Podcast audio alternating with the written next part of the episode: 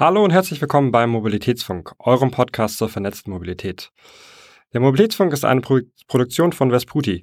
Mehr Infos findet ihr unter vesputi.com und themobilitybox.com. Mein Name ist Ben und mit dabei ist heute Kurt Bauer von der ÖBB. Ich freue mich, dass du heute hier bist. Kannst du einmal kurz äh, ganz am Anfang was erzählen zu dem, was du tust und warum du heute hier bist? Jawohl. Hallo zusammen, mein Name ist Kurt Bauer. Ich leite den Fernverkehr bei der ÖBB hier in Wien ich bin unter anderem für das Thema Nachtzug verantwortlich. Das ist der Grund, warum ich heute hier bin. Da werden wir uns drüber unterhalten. Aber darüber hinaus habe ich noch den restlichen Tagesverkehr national, international, das ganze Thema Pricing, Fahrplan, was halt so alles dazugehört, damit am Ende des Tages ein Zug durch Europa fahren kann. Wunderbar. Ähm, das heißt, du hast gerade ähm, direkt das erste Thema äh, genannt, die Nachtzüge. Ähm, Ihr seid momentan einer der, der größten Betreiber von, von Nachtzügen in Europa oder vielleicht sogar der größte. Ähm, wie kam das zustande? Ja, äh, im Jahr 2015, ich war ganz frisch bei der ÖBB, ich habe früher auch für die Deutsche Bahn gearbeitet, bin 2015 zur ÖBB gekommen und keine paar Monate im Amt hat uns die DB mitgeteilt, dass sie aus diversen Gründen aus dem Nachtzugverkehr aussteigen möchte. Und da wir mit der Deutschen Bahn gemeinsam immer sehr ein enges Verhältnis, auch eine gute Kooperation haben und hatten, hatten wir das auch im Nachtzugverkehr. Das heißt, wir haben gemeinsam Nachtzüge betrieben. Und wenn ein Partner aussteigt, dann hat der andere Partner gar nicht so viele Optionen. Entweder steigt er auch aus oder man macht es alleine weiter. Und wir haben uns dann nach ähm, ja, reiflicher Überlegung und unterschiedlichsten Analysen dazu entschlossen, mit dem Nachtzuggeschäft weitermachen zu wollen, auch wieder aus diversen Gründen. Und haben dann aber im Zuge dessen auch die Deutsche Bahn wieder als Partner gewonnen. Das muss man auch sagen. Die Züge in Deutschland werden ja durch die Deutsche Bahn gefahren weiterhin. Mhm. Ähm, also das heißt, da gibt es jetzt einen ÖBB-Nachtzug unter dem, dem Nightjet-Branding, ähm, was aber dann ähnlich wie ein IC, EC oder sowas in den anderen Ländern mit anderem Personal gefahren wird. Oder wie läuft das? Ja, also Personal ist das eine. Ähm, wir haben äh, Lokomotivführer, die zum Beispiel die Deutsche Bahn stellt. Das ist richtig, wenn der Zug in Deutschland fährt. Das Onboard-Personal, also eigentlich das ganze Catering-Personal, äh, Stubenmädchen nennen wir es mal so, ähm, die Zugbegleiter, auch betriebliche Aufgaben, die werden aber durch Personal äh, erbracht, das von Österreich aus im Einsatz ist. Das ist ganz wichtig, dass der Kunde von Anfang bis Ende von einer Kollegin, von einem Kollegen betreut wird, weil er ja in der Reisekette, jetzt von Wien nach Amsterdam beispielsweise, natürlich immer nur einen Ansprechpartner haben möchte und nicht wechselnde Ansprechpartner. Das ist ganz wichtig. Mhm. Jetzt ist Österreich ja ein großes Bahnfahrerland. Ich habe heute eine Studie gelesen vom, vom VCÖ, vom Verkehrsgrupp Österreich, ähm, dass äh, tatsächlich pro Kopf in Österreich in der EU die meisten Bahnkilometer pro, pro Jahr gefahren werden. Macht ihr die Nachtzüge für die Österreicher oder für ganz Europa oder wer ist da eure Zielgruppe?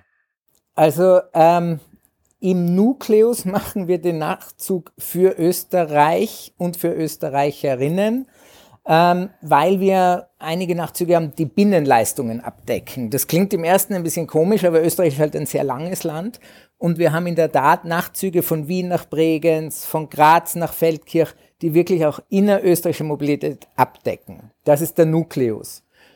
Und aus diesem Nukleus heraus betreiben wir dann das restliche Netzwerk. Ähm, und hier ist es ganz klar, dass auch gerade der Incoming-Verkehr, der touristische Verkehr, wenn man jetzt die Amsterdam-Innsbruck-Linie zum Beispiel hernimmt oder die Hamburg-Innsbruck-Linie, ganz klar natürlich auf den ausländischen Markt fokussiert, um Touristen auch nach Österreich zu bringen. Also unsere, unsere Kundensegmente setzen sich aus inländischen und ausländischen Kunden zusammen. Mhm. Ähm, das heißt, es ist so, so ein bisschen so wie in Paris, wo Menschen aus ganz, äh, aus ganz Europa dann nach Österreich geschattelt werden können und sich alles dann in, in Wien und Innsbruck und Graz trifft.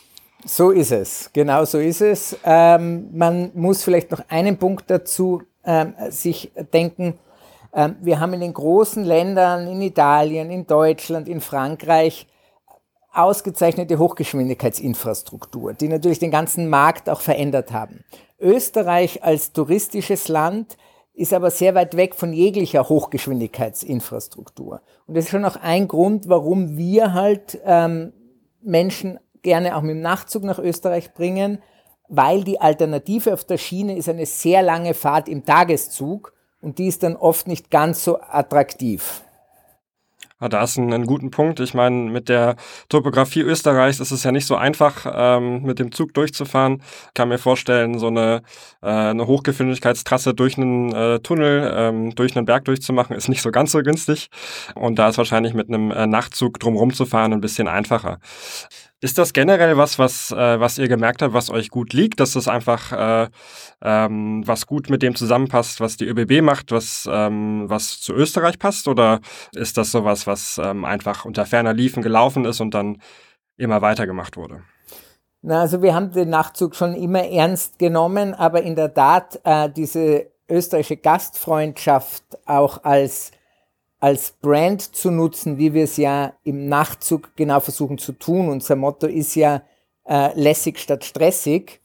Das ist erst mit diesem Nachtzug, den wir wirklich ähm, nach Europa hinausgetragen worden. Wir haben schon im Tagesverkehr, unsere Tageszüge heißen Railjet.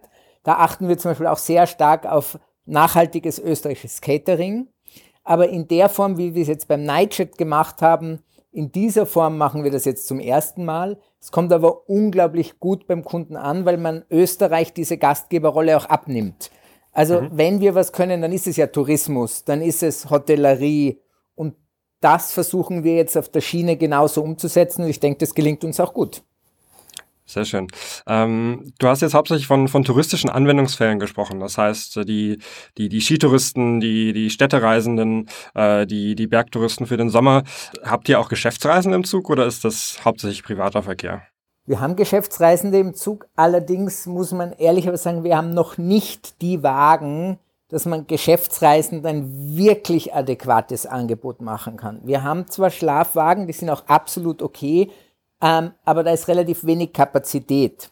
Ähm, wenn man sich jetzt für, versucht, für den Sommer noch irgendwas im Nachtzug zu buchen, wird man relativ schnell feststellen, oh, es ist ja schon alles ausgebucht, vor allem in den höchsten Kategorien im Schlafwagen. Und das ist dann natürlich für Geschäftsreisende schwierig, weil die müssen, die können nicht ein halbes Jahr vorher ihre Geschäftsreise planen. Und deswegen sind wir in der Beschaffung von neuen Nachtzügen, wo wir genau auf diese Segmente, wo wir unterschiedliche Segmente bedienen werden, aber gerade beim Businesskunden gibt es dann eine viel größere Anzahl an Schlafwagenabteilen mit Toilette, mit Duschmöglichkeit und ähnlichem. Und das sind eigentlich die Voraussetzungen, dass man auch Geschäftsreisende dann für den Nachzug äh, begeistern kann. Wunderbar. Also ein, ein Angebot, was äh, immer gleich funktioniert, äh, immer gleichbleibend äh, hochwertig und auch immer beziehungsweise äh, hoch verfügbar ist. Das heißt, du sprichst ihr, äh, sprichst davon, ihr wollt eure äh, Flotte dort vergrößern. Ähm, was genau bedeutet das? Also äh, wir haben bei Siemens äh, einen Rahmenvertrag abgeschlossen für Tag- und für Nachtzüge und haben jetzt im ersten Schritt einmal 33 neue Nachtzüge abgerufen. Diese 33 Züge bestehen jeweils aus sieben Wagen, zwei Schlafwagen, drei Liegewagen, Family-Wagen, ein Multifunktionswagen und ein Sitzwagen, um damit zum einen natürlich unsere jetzige Flotte zu verjüngern, das ist natürlich auch ein großes Ziel, aber auch jetzt zeitmäßige Inneneinrichtung und Service bieten zu können, was halt ohne Investitionen nicht geht. Das ist, denke ich, auch einer der großen Herausforderungen, wenn man wirklich Nachtzugverkehr im großen Stil wieder in Europa haben will, dann werden andere Unternehmen früher oder später auch investieren müssen. Das wird die ÖBB allein wohl nicht schaffen, ganz Europa da ähm, zu verjüngen. Äh, da hast du wahrscheinlich recht. Wenn, wenn wir da mal zurückgehen an den äh, Trans-Europa-Express, äh, der, oder nee, wie, wie hieß es? Trans-Europa ja, ja. Äh, mhm. der äh, von, von fast allen Staatsbahnen getragen wurde und finanziert wurde und äh, tatsächlich auch sehr, sehr schöne Züge waren. Also äh, wenn man das mal vergleicht mit einem mit einem aktuellen Zug, da war, glaube ich, da die, das Design nochmal ein größeres Thema, als es heutzutage ist. Ähm, aber ein, äh, kurz ein anderes Thema. Es ist äh, sehr spannend. Also es gibt viele, äh, in den letzten Jahren viele Vorstöße von ähm, ähm, Eisenbahnverkehrsunternehmen, die äh, neue Angebote ausprobieren möchten. Das heißt zum Beispiel ihr mit den Nachtzügen bzw. mit der Weiterführung. Es gab aber auch private Anbieter, die ähm, den, den Fernverkehr tagsüber ähm, äh, mit, mit mit bespielen möchten und das hauptsächlich mit, mit alten Waggons machen, um einfach mal zu schauen, so hey, wie können wir mit relativ wenig Wareneinsatz oder mit, mit relativ wenig neu beschafften Fahrzeugen äh, jetzt schon mal was testen. So wie es sich anhört, habt ihr das auch so ähnlich gemacht. Das heißt, ihr habt die, die, die Fahrzeuge, die schon vorhanden waren, äh, weitergeführt, ein bisschen ausgebaut. Meinst du, das ist eine, eine, gute Methode, äh, zu sagen, hey, wir nutzen unser altes Material, um neue Dinge auszuprobieren und wenn wir se sehen, das funktioniert, können wir es dann immer noch ausbauen oder? Also ich bin grundsätzlich ein großer Fan von ähm, diesen ganzen Designansätzen und Rapid Prototyping und Dinge auch einfach mal auszuprobieren. Und ich glaube, das funktioniert in ganz vielen Dimensionen auch einwandfrei. Gerade bei der Schiene ist das natürlich nicht ganz so einfach, weil ich hier unglaublich hohe Sicherheitsauflagen habe. Ähm, egal was ich tue, es wird immer teuer. Das ist leider so. So ein Zug ist teuer, einen Zug umbauen ist teuer. Da muss man sich also sehr genau überlegen, ob man da jetzt wirklich einmal ohne wirklichen Plan was ausprobieren möchte, so charmant ich das finde. Ich befürchte, der Schienenverkehr, wenn wir wirklich vom Transport sprechen, ist dann nicht das geeignetste Ziel für so einen Ansatz. Okay. Das heißt, ähm, wie, wie würdest du da einen Weg sehen, beziehungsweise ähm, wie kann man da den, den Grad gehen zwischen äh, Sicherheitsaspekten, rechtlichen Aspekten und trotzdem nicht direkt äh, die Milliarden Euro für neue Züge ausgeben zu müssen? Ja, ich glaube, ein gutes Beispiel ist Flixtrain. Flixtrain hat es ja genauso gemacht. Die haben jetzt im ersten Gang mal ähm, gebrauchtes Rollmaterial beschafft, das auch ansehnlich umgebaut, das muss man schon sagen. Da haben die Kolleginnen und Kollegen gute Arbeit geleistet aus meiner Sicht aber sie wissen auch, dass langfristig es nur mit Investitionen in ein neues Material geht. Wir wissen ja auch, dass der Plan war, jetzt da bei der Transmash Holding einzukaufen. Das ist ein russisches Unternehmen, das gestaltet sich natürlich jetzt im Moment dann etwas schwierig. Ähm, aber am langen Ende und auch wenn man ernsthaft Volumen transportieren möchte, dann wird man um Investitionen nicht herumkommen im Klein-Klein mit fünf Wagen durch die Gegend fahren geht immer. Nur Punkt eins ist das kein Beitrag zur Verkehrswende und Punkt zwei kann man damit auch nachhaltig kein Businessmodell erschaffen. Ähm, man muss sich also sehr wohl überlegen, was man möchte. Möchte man ein ernsthafter Player werden im Mobilitätsmarkt oder möchte man sich halt so ein bisschen ausprobieren? Das ist legitim, mhm. aber äh, dann darf man sich natürlich auch nicht wundern, wenn man da nicht der, der große Player im Markt wird. Das heißt, ihr seid gerade der große Player, so wie ich es verstanden habe. Äh, es war jetzt nicht der große Plan, dass ihr das seid. Ähm, und ihr möchtet es auch nicht unbedingt bleiben, sondern eher zusammen mit anderen äh, europäischen Akteuren da in ein gemeinsamen, gemeinsam großes Angebot ähm, führen. Oder wie verstehe ich das? Also wir kooperieren ja im internationalen Schienenverkehr im Tag- wie im Nachtverkehr. Das hat sich einfach bewährt. Und dabei bleiben wir auch. Es hat Ende 2020 auch ein Memorandum of Understanding gegeben, das von der SBB, der SNCF, der DB und der ÖBB unterschrieben wurde, wo es ein klares Commitment zur Zusammenarbeit gibt. Jetzt ist es so, dass neben dem Commitment bringt jede Bahn halt die Leistung vor Ort ein und wir bringen halt zusätzlich diese ganze Marke ein. Weil was man schon sagen muss, der Nightjet hat sich in den letzten Jahren halt wirklich etabliert als die Nachtzugmarke, wo man auch weiß, was man bekommt. Das ist das, was du ja gerade schon einmal angesprochen hast. Ich möchte, gerade wenn ich sowas ähm, buche wie eine Übernachtreise, da begebe ich mich ja schon in fremde Hände und ähm, da gehört natürlich schon auch ein, ein Schritt Vertrauen dazu, dass man das mit gutem Gewissen machen kann. Und da ist die einheitliche Servicequalität, das Serviceversprechen, Customer Care, vom Kauf des Tickets bis zu After Sales, wenn das aus einer Hand kommt, dann ist das natürlich ein Mehrwert auch wieder für alle Partner. Mhm. Äh, wie, wie schafft ihr das denn, genau diese Herausforderungen anzugehen? Also zu sagen, so, hey, wir haben jetzt, wir möchten dem Kunden ein Gesicht zeigen, wir möchten ihn in eine Hand nehmen, äh, von dem Einstieg äh, am Zweifel in Amsterdam äh, bis äh, zum, zum Ausstieg äh, am Ende vielleicht äh, mit einem Bus der Wiener Linien nach der Reise vom Hauptbahnhof aus. Ja, das ist in der Tat eine Herausforderung, den Kunden über seine ganze Reisekette zu betreuen. Eine Antwort ist da sicher die weiterschreitende Digitalisierung, ähm, weil wir natürlich den direkten Kundenkontakt dann verloren haben, wenn der Kunde aus dem Zug aussteigt ähm, und hier über ja, äh, Vertriebslösungen, ähm, über digitale Lösungen, um mit dem Kunden in Kontakt zu bleiben. Äh, das schauen wir uns intensiv an, sind auch in der Umsetzung. Ähm, wir haben als ÖBB auch ein Produkt, das nennt sich Wegfinder, wo es wirklich darum geht, die komplette intermodale Reise abzudecken. Ähm, da experimentieren ja gerade viele Unternehmen. Ich behaupte jetzt mal, man möge mich prügeln, der Weisheit letzter Schluss hat noch niemand gefunden. Also ähm, die Rettung oder die super Idee hatte bis jetzt niemand. Es wird daran gearbeitet, wir arbeiten auch daran, weil das muss natürlich auch das Ziel sein, ähm, die Kundenbetreuung auch nach der eigentlichen Hauptreise äh, zu ermöglichen.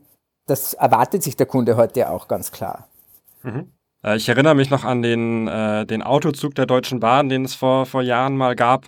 Äh, das war ein, ein sehr spannendes Produkt, eine, eine sehr, sehr spannende Ansatz, dass ich mit dem Auto auf dem Zug wohin fahre. Es war aber, äh, sagen wir mal, nicht, nicht hundertprozentig optimal umgesetzt, wenn man zum Beispiel von Berlin nach München fahren wollte.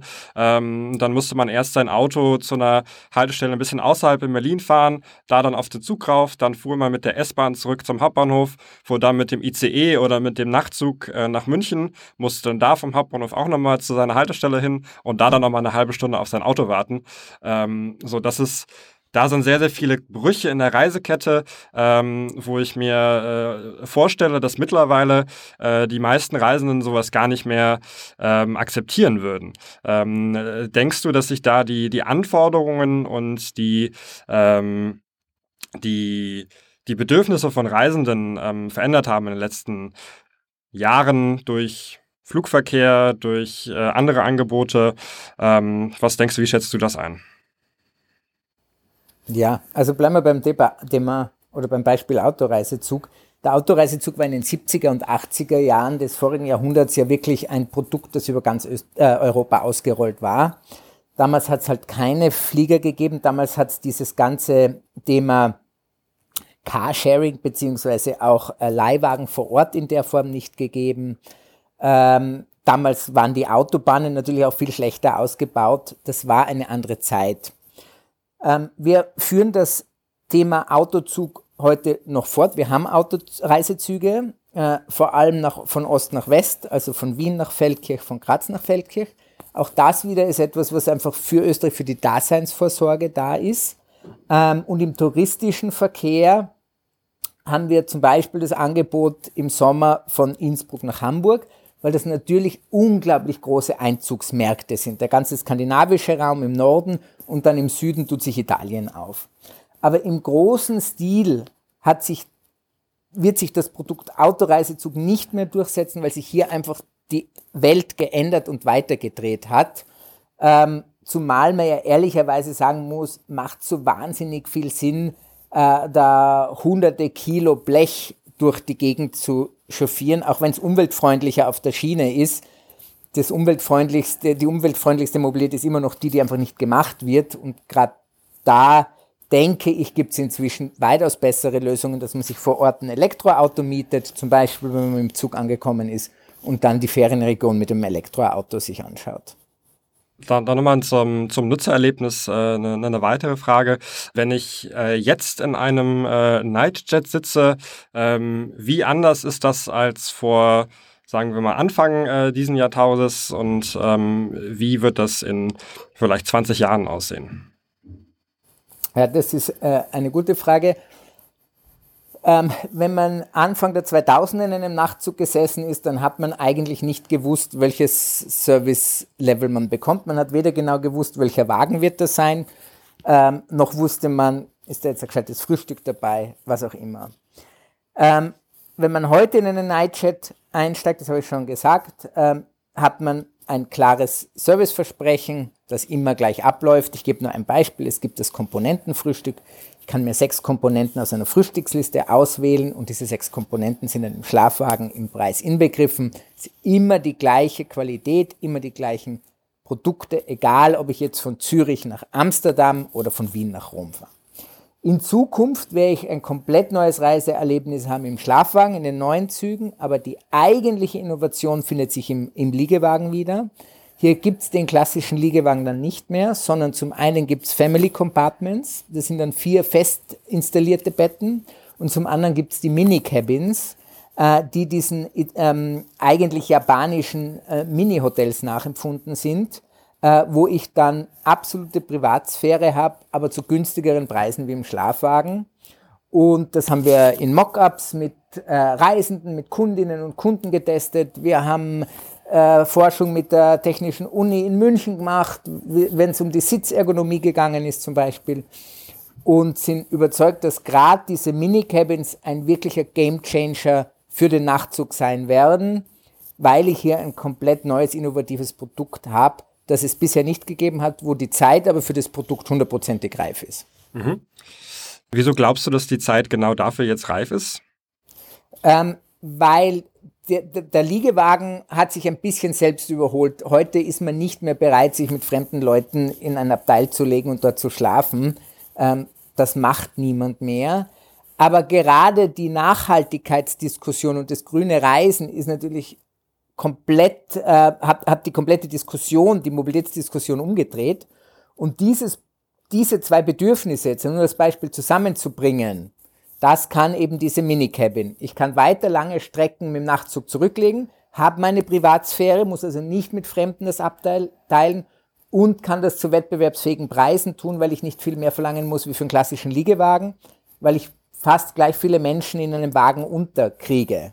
Das ist natürlich immer die Frage äh, Komfort und Fahrpreis. Je mehr Platz ich allein für mich verbrauche in so einem Zug und im Schlafwagen ist das halt der Fall, das ist ein kleines Hotelzimmer auf Schienen, dann muss das ja teurer sein wie ein Abteil, wo sechs Leute drinnen sitzen auf dem gleichen Raum.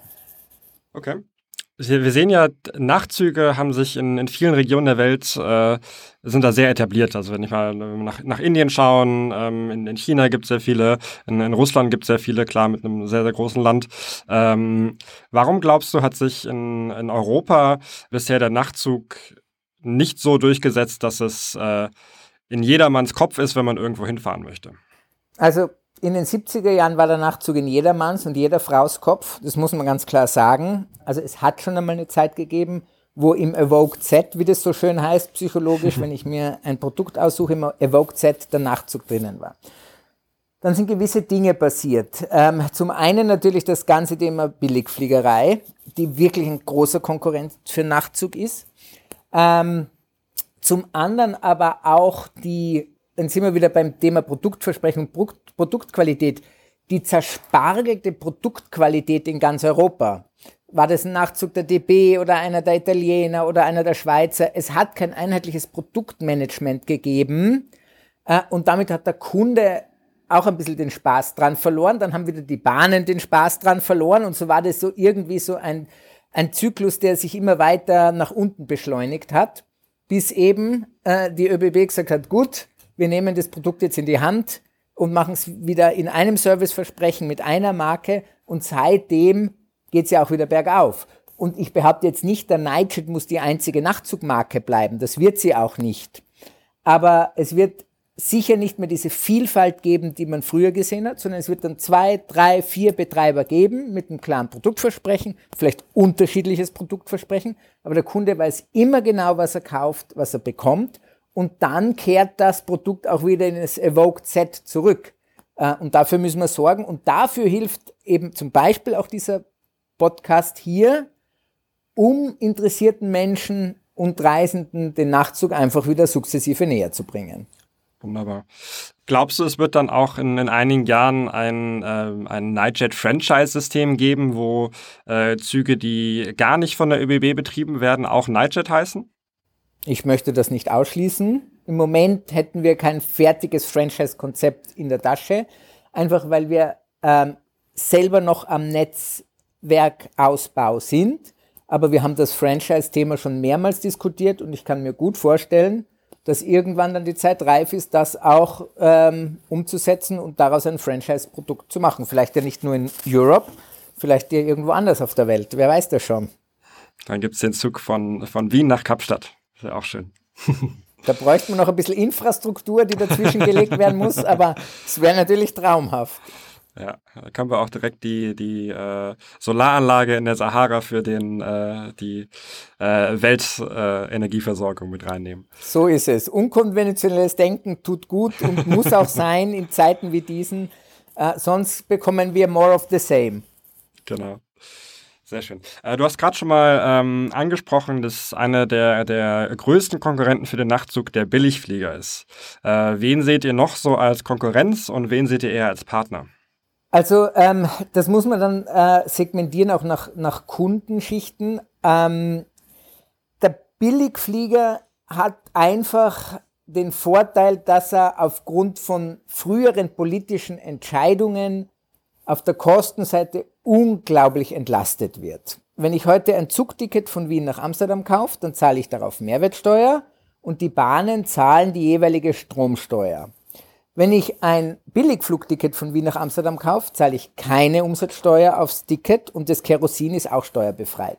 Wir haben also einfach Marktverzerrungen in der Mobilität, äh, die bereinigt werden müssen. Das ist ein klarer Auftrag an die Verkehrspolitik.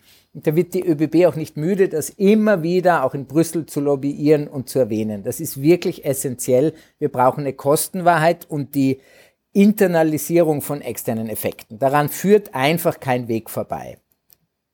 Ähm, Im Grundsatz sehe ich jedes Produkt als ähm, äh, kompatibel und als Partnerprodukt, sogar den Billigflieger, weil mir ist lieber, es fliegt wer One-Way irgendwo hin und fährt mit dem Nachtzug zurück. Auch das ist ja eine schöne Reise. Und es muss ja nicht immer alles per Nachtzug passieren. Man soll immer für die jeweilige Situation das geeignete Mittel nutzen. Das wäre alles andere wäre ja absurd in einem freien Markt. Aber wenn ab und zu der, Markt, äh, der Nachtzug eben ins Portfolio passt und ich eine Strecke fliege und eine mit dem Nachtzug fahre, dann ist das für den Kunden eine Mobilitätslösung die Billig-Airline hat gewonnen und wir haben auch gewonnen. Deswegen ähm, immer nur von Konkurrenz sprechen. Natürlich ist es Ko Konkurrenz, aber es kann, wenn es der Kunde sich äh, zusammensucht ähm, und wenn man ihn dabei unterstützt, vielleicht auch mit Ideen, was er kombinieren kann, kann es ja für alle Partner eine Win-Win-Situation werden. Okay. Ähm, das heißt, klar, wirtschaftlich ähm, agiert die ÖBB unabhängig von einem Billigflieger, von einem Autoverleiher und so weiter. Ähm, aber ist es eine Option, gemeinsam aufzutreten, also quasi auf, auf einer Plattform oder auf, äh, auf einem Medium zu sagen, hey, fahr doch mit dem, mit dem Nachtzug hin und flieg dann zurück? Ja, also die Kunden tun das ja häufig schon, muss man sagen. Äh, die haben das ja selber schon erkannt, dass es da diese Möglichkeiten oder Potenziale gibt. Oder was auch stark passiert ist, dass man im Nachtzug hinfahrt, sich einen Leihwagen nimmt, äh, durch ein Land fahrt und dann vielleicht mit dem Tagesverkehr zurückfahrt. Es sind ja viele äh, äh, Kombinationsmöglichkeiten. Ich sehe, und da sind wir wieder beim Thema Digitalisierung und wie bringe ich Dinge an den Kunden äh, werden wir mittelfristig auf jeden Fall Plattformen haben, die solche Produkte klug miteinander kombinieren. Da bin ich hundertprozentig sicher. Im ähm, Reisemarkt findet man das ja heute schon, wenn Rundreisen mit Flugsegmenten, mit Zugsegmenten und so weiter angeboten werden, passiert das ja bei Pauschalreisen heute schon. Äh, bei Individualreisen ist es sicher ein bisschen komplizierter wegen den unterschiedlichen hunderten Kombinationsmöglichkeiten. Ich bin überzeugt davon, dass wir da mit der raschen Digitalisierung bald mal Plattformen haben, die solche Angebote zusammenstellen werden. Okay. Noch ein kleiner, kleiner Themenwechsel, aber wir bleiben trotzdem beim, ähm, beim, beim Kundenerlebnis oder auch wie man an den Kunden rankommt. Wenn ich mir eine, eine Autowerbung anschaue im Fernsehen, dann ähm, ist das immer äh, große, weite Landschaften und äh, offene Fenster, äh, Haare im Wind und äh, alles sehr emotional und sehr, ähm, sehr, ähm, sehr eng mit dem, äh, mit dem Menschen verbunden. Ähm, Im öffentlichen Verkehr ist das in der Regel nicht der Fall. Ähm, ist der Nachtzug und ist der, äh, der, der Fernverkehr sexy genug, um sowas auch zu tun? Das ist jetzt äh, natürlich äh, gewiss äh, eine, eine spöttische Frage ein bisschen oder eine, eine, eine provokante Frage.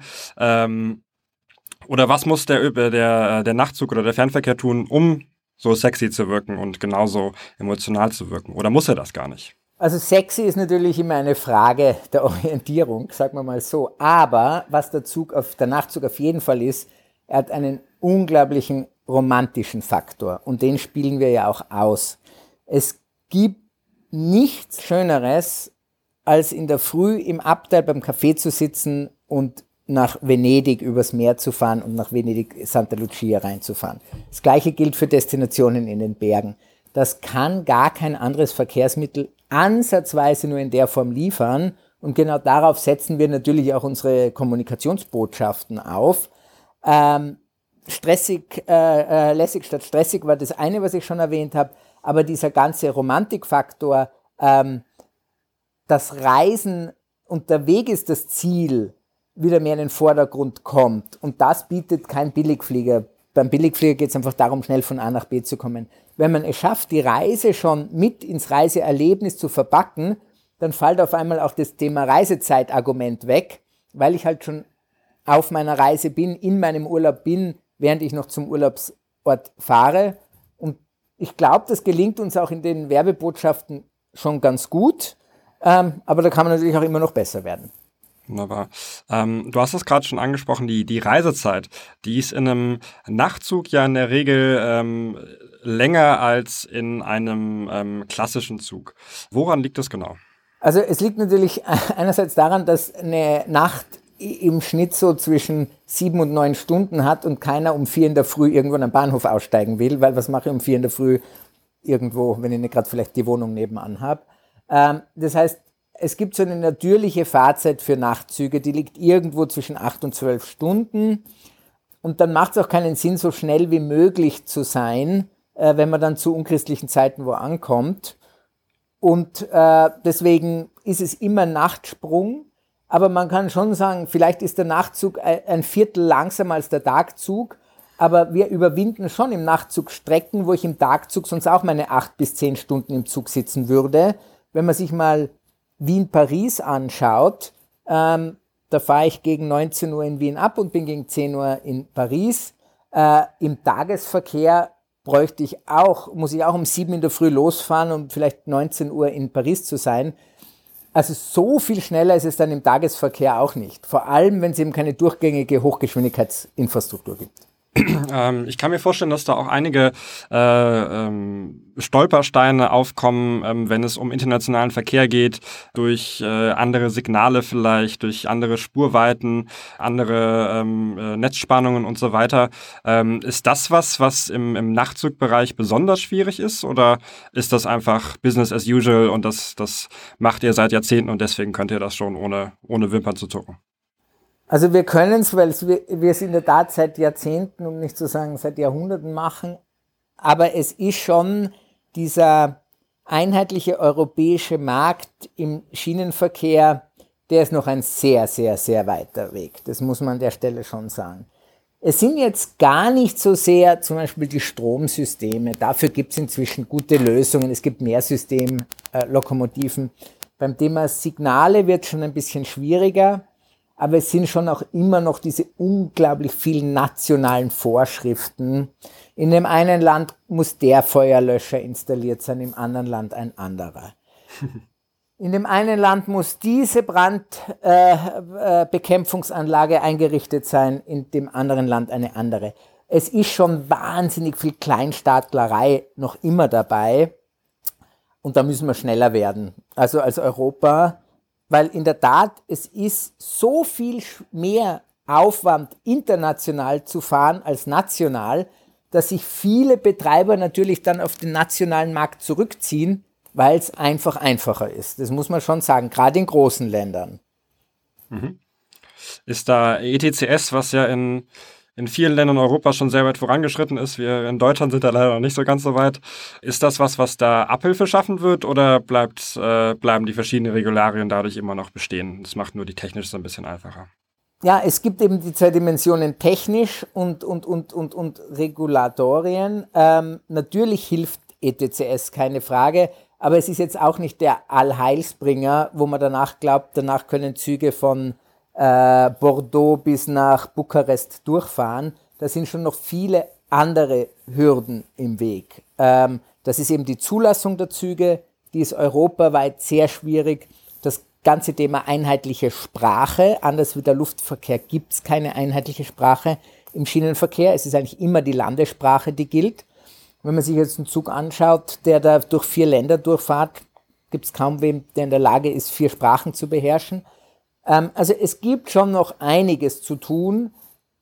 Die Verkehrspolitik hat sich jetzt klar committed. Letztes Jahr ist ja auch der, äh, der Zug, der durch alle Länder durchgefahren ist von der Europäischen Union, äh, groß gefeiert worden. Also die Politik hat das Thema jetzt auch für sich erkannt. Das ist gut.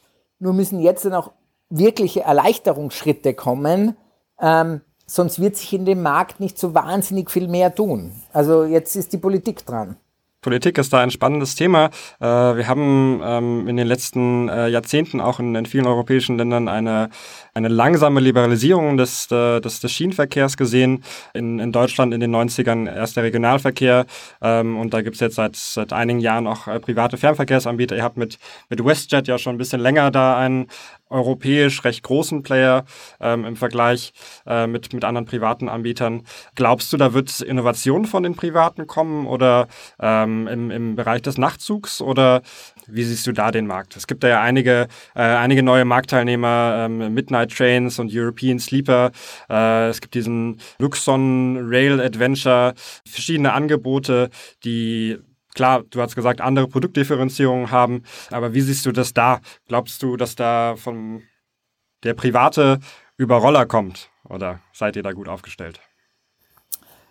Also an den Überroller glaube ich jetzt nicht. Ich glaube, wir sind gut aufgestellt. Ich muss kurz korrigieren. Die West ist nicht der West. Ach, Entschuldigung, sondern ja, ja, Entschuldigung. An der Stelle. Das ist für die Kolleg Kolleginnen und Kollegen von der Westbahn, glaube ich, schon wichtig, dass sie da richtig genannt werden. Ähm, äh, weißt du, äh, Konkurrenz beflügelt das Geschäft und das ist bei uns ja nichts anderes.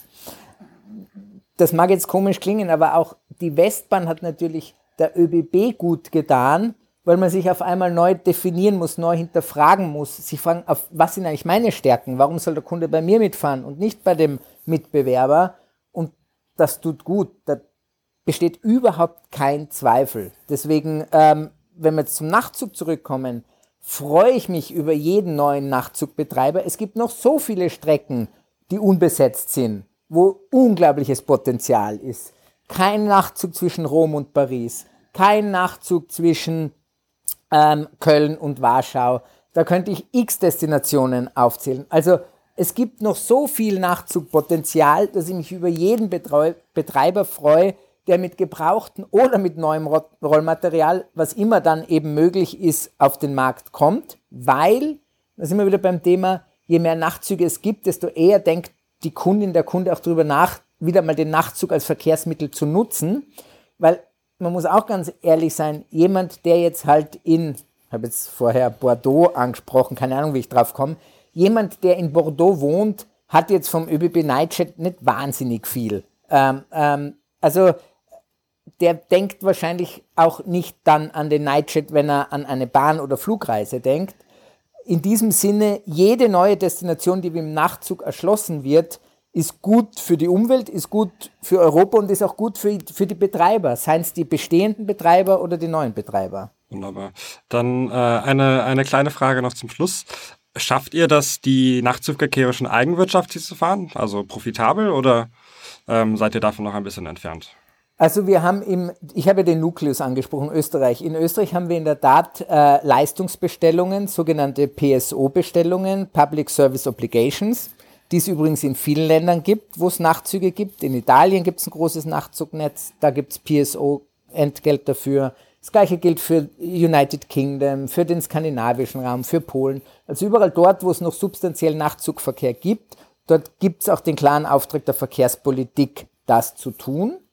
Und aus diesem Nukleus heraus betreiben wir das restliche Netzwerk mit Partnern. Und das in Summe kann ja nur eine schwarze Null produzieren, weil wie soll denn ich einem Aufsichtsrat langfristig erklären, dass ich kein Geschäftsmodell habe und hier einfach Geld verbrenne? Das ist unzulässig. Ähm, allerdings muss man auch sagen, das letzte Referenzjahr, das halt belastbar ist, ist das Jahr 2019. Da haben wir zufriedenstellend abgeschlossen im Nachtzug. Covid war natürlich eine Katastrophe, aber das brauche ich niemandem erzählen. Das ist in allen äh, Bereichen, wo es so stark an Fixkosten geht, ein Desaster. Das ist der Tagesverkehr genauso wie im Nachtzugverkehr. Also Covid war schon sehr, sehr schwierig. Wir sehen jetzt aber auch, dass die Reiselust zurück ist und wir ehrlicherweise so gut gebucht sind wie selten zuvor jetzt für diesen Sommer. Gott sei Dank. Das, das freut mich sehr. Ich hoffe, dass wir äh, viele, viele weitere Nachtzüge auf die Schienen bringen können und dass da auch sehr viele Menschen dann äh, statt vielleicht äh, nach, nach Carcassonne zu fliegen mit Ryanair, äh, dann doch lieber irgendwann mal in den Nightjet steigen. Als letzte Frage dazu, hast du einmal, oder wir spielen einmal äh, Wünsche werden wahr, ähm, hast du einen Wunsch, äh, den du gerne wahrhaben würdest für die Nachtzüge der ÖBB oder vielleicht auch ähm, in ganz Europa? Ich, das klingt jetzt natürlich back to the future, aber ich würde mich unglaublich freuen, wenn wir in zehn Jahren das Nachtzugnetz wieder haben, das wir in den 70er und 80er Jahren in Europa schon einmal hatten weil da gab es unglaublich interessante, spannende Destinationen. Und wenn wir so ein Netzwerk wieder auf die Beine stellen, gemeinsam in Europa, dann bin ich überzeugt davon, dass wir auch dem Luftverkehr und dem Straßenverkehr eine echte Alternative gegenüberstellen können. Und es ist Zeit dafür, ganz ehrlich. Es, es brennt der Hut, wir müssen schnell sein. Und das würde ich mir wünschen, dass wir in zehn Jahren ein Netz aus den 70er oder 80er Jahren wieder haben. Sehr schön. Das war ein sehr, sehr schönes Schlusswort. Ich hoffe, in, in zehn Jahren schaffen wir es dann zum nächsten Podcast und dann treffen wir uns irgendwo in Finnland und fahren da mit dem Zug hoch. Sehr fein. Freue mich drauf. Wunderbar. Damit kommen wir zum Ende der Sendung. Vielen Dank, Kurt, für das Gespräch und vielen Dank an alle Zuhörerinnen und Zuhörer fürs Reinhören. Den Mobilitätsfunk-Podcast findet ihr auf mobilitätsfunk.de oder in der Podcast-App eurer Wahl. Wenn ihr Feedback, Ideen oder Fragen habt, kommentiert gerne im Beitrag zur Sendung oder schreibt uns eine E-Mail an mail.vesputi.com. Gerne könnt ihr auch unsere Newsletter unter vesputi.com oder themobilitybox.com abonnieren, um mehr über die Entwicklung im Bereich Mobilität und auch die kommenden Podcast-Folgen zu erfahren. Bis dahin, allzeit gute Fahrt.